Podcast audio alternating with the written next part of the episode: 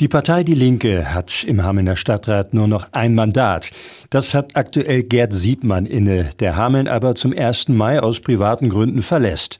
Sein Nachfolger steht schon in den Startlöchern. Daniel Wünsch ist schon einmal für Die Linke in den Stadtrat nachgerückt, dann aber 2021 nicht erneut in den Rat gewählt worden.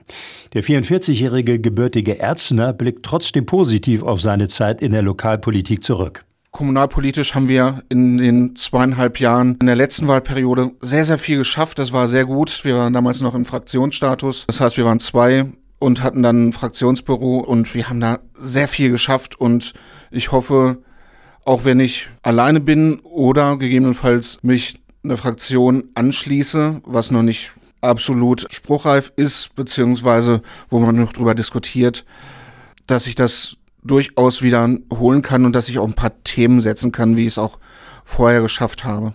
Ob Daniel Wünsch als Einzelkämpfer in den Rat einziehen oder wie sein Vorgänger der Grünen Fraktion und damit auch der rot-grünen Mehrheitsgruppe angehört, sei noch völlig unklar.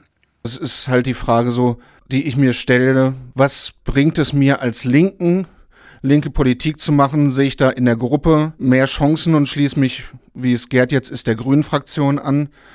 Und dann der Gruppe Rot-Grün und komme dann namentlich nicht als Linker vor.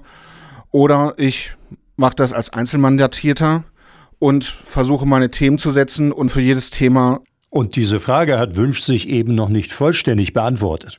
Nach seinem Studium hat er zwölf Jahre für die linken Bundestagsabgeordnete Jutta Krämann gearbeitet, ist also schon lange mit der Linkspartei und ihren Themen verbunden. Als Linker ist das Thema Soziales natürlich irgendwie immer im Fokus, aber vieles im Bereich des Sozialen angeht, hat die Stadt Hameln aber auch in den Landkreis abgegeben. Der Ausschuss Familie, Kita, Schule, Sport ist da ein Punkt, aber wobei es da geht es meistens um Schulpolitik. Welcher Ausschuss für mich immer mit der spannendste war, war der Umweltausschuss.